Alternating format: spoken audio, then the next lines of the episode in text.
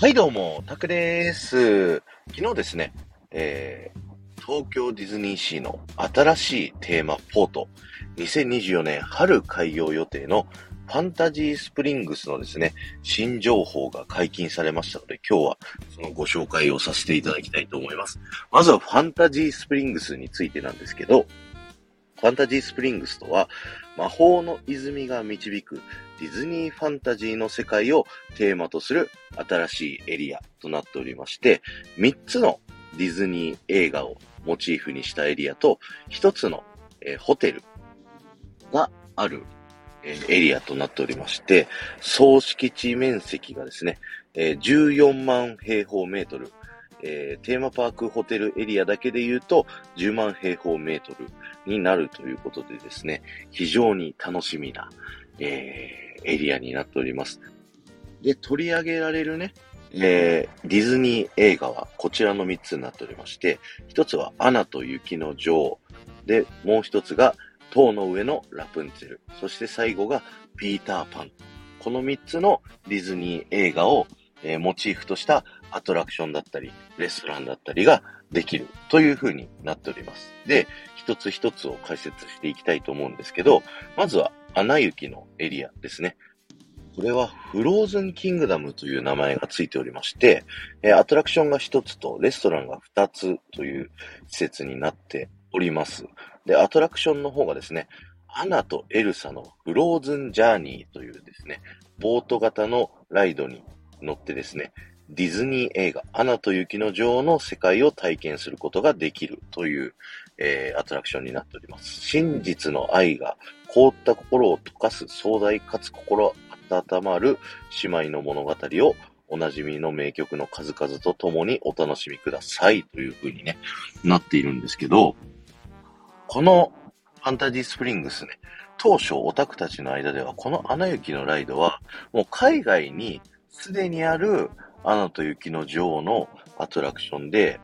えーフローズンエバーアフターというね、アトラクションがあるんですけど、それとね、同じものが来るんじゃないかというふうに考えている人もいたんですけど、今回ですね、新しく発表された情報で、えー世界のどこにもないオリジナルのアトラクションになるというふうに発表が、イマジニアっていうね、そのディズニーのアトラクションを考えている人たちから発表がされたということで、非常に楽しみなアトラクションになっております。えーそしてレストランが、え2つあるうちの1つがアレンデールロイヤルバンケットというですね、アナと雪の女王のあのお城の中にあるレストランでカウンターサービスということなので、えーカウンターで、えー食べ物を注文して、その後その食べ物をトレイのね、上に乗っけて、自分たちで席に移動して食べるタイプのレストランができたのと、オーケンの OK フードという、こちらもカウンターサービスで、えー、オーケンってね、アナ雪の物語の途中に出てくる、お店の主人、オーケンさんのお店というコンセプトのレストランができるということですね。この3つがアナ雪エリア、フローズンキングダムですね。さあ、そして次、えーララプンツェルのテーマとしたエリア、ラプンツェルの森というエリアにはですね、えーアトラクションが1つとレストランが1つできます。アトラクションがラプンツェルのランタンフェスティバルということで、年に一度のランタンフェスティバルへと向かうロマンティックなボートの旅。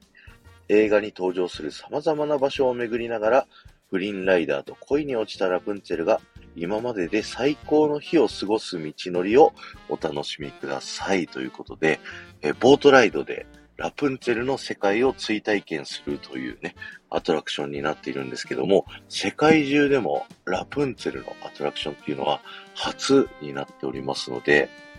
こちらも楽しみですよね。ランタンフェスティバルへと向かうっていう風になってるので、クライマックスにはね、あのランタンのシーンが再現されるんじゃないかということで、どんな風なアトラクションになるかすっごく楽しみですよね。いや、本当にワクワクが今から止まりません。そして、えー、レストランの情報、スナグリーダックリングというね、えー、カウンターサービスのレストランになるんですけど、えー、これは映画の中に登場した、えー、荒くれ者たちの酒場をテーマにしたレストランということで、えー、お店の中を忠実に再現するという風にね、こう言われているので、映画の中でね、お店の中の柱の上のところに隠れピノキオがあるんですけど、それとかもね、再現されてきたらすっごい嬉しいなっていう風にこっちはね、ニヤニヤしております。というエリアがラプンツェルの森。そして、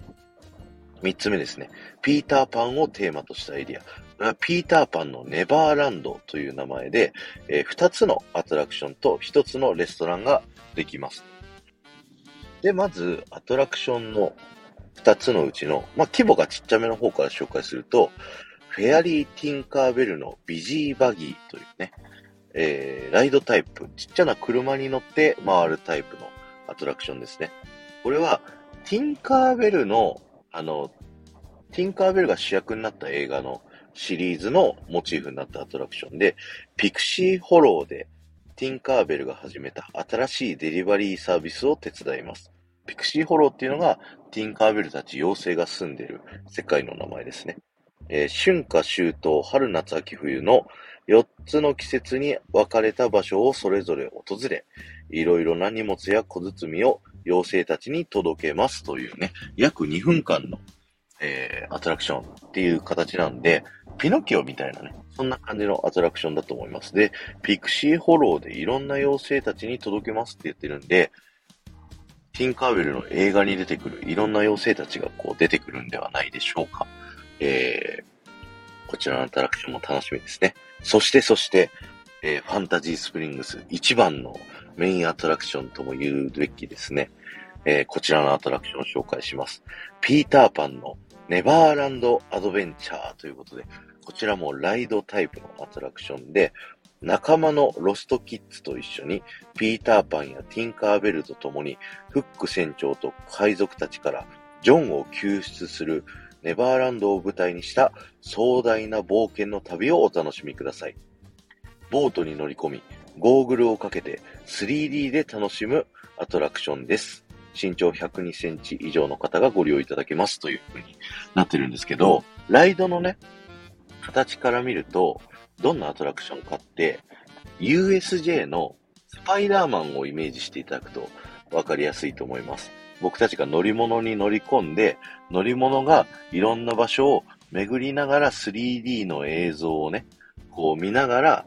えー、いろいろ動き回るというような感じで、最初は船型のね、乗り物に乗り込むんで、多分、あの、ボートで川をこう行くみたいな、水のところを行くっていうイメージなんですけど、途中からね、空を飛ぶ、そんなアトラクションになっておりますので、すごい期待ですね。どんなアトラクションになっているか、ものすごく楽しみ。そんな、えー、アトラクションの紹介でございました。さあ、そしてレストランっていうのが、ルックアウトクックアウトというカウンターサービスのレストランで、ロストキッズが作ったレストラン、ロストキッズの隠れ家でもあるこのカウンターサービスレストランには、ナンパしてネバーランドに漂流した船の残骸や漂流物などが材料として使われていますというね、まあちょっと簡易的なレストランがあるのかなっていう感じですね。というこの3つのディズニー映画にまつわるモチーフの、えー、エリア、そしてアトラクションとホテルですね。で、このファンタジースプリングスのお土産屋さんっていうのはホテルの中にしかね、ないみたいなので、えー、皆さんご注意ください。ファンタジースプリングスギフトという、えー、お土産屋さんがあるんですけど、ホテルの中の1階部分にあると。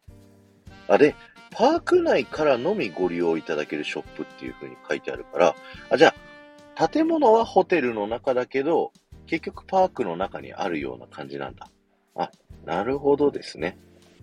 じゃあ、これはもう普通にショップとしてあるっていう感じですね。という、えアトラクションが1、2、3、4、レストランが1、2、3、4、4つ、そしてショップが1つというね、えー、構成の新エリアになっております。2024年春ということで、間もなくね、間もなくというか、あと半年後ぐらいのオープンになるのかな？本当に楽しみですね。東京ディズニーシー、新しいテーマポートができるっていうところにね、こうリアルタイムでこの作ってる過程から楽しめるっていうのは今の僕たちの特権ですので、ぜひ皆さん今こうワクワクをね、どんどん膨らませた状態でこのファンタジースプリングス楽しみにしていましょう。そしてオープンしたら一緒に楽しめましょう。また副音声のネタがこれでいっぱいできると思うと本当に、はい、一安心でございます。ということで、今日は終わりです。ありがとうございました。この放送が面白いと思った方は、ぜひ、いいね、残していってください。また、ここまでね、ラジオを聞いていただいた方は、キーワードをコメント欄に書いていっていただきたいんですけど、今日のキーワードは、ファンタジースプリングス楽しみということでね、え、キーワードだけでもいいので書いていってください。ということで、ありがとうございました。ではまた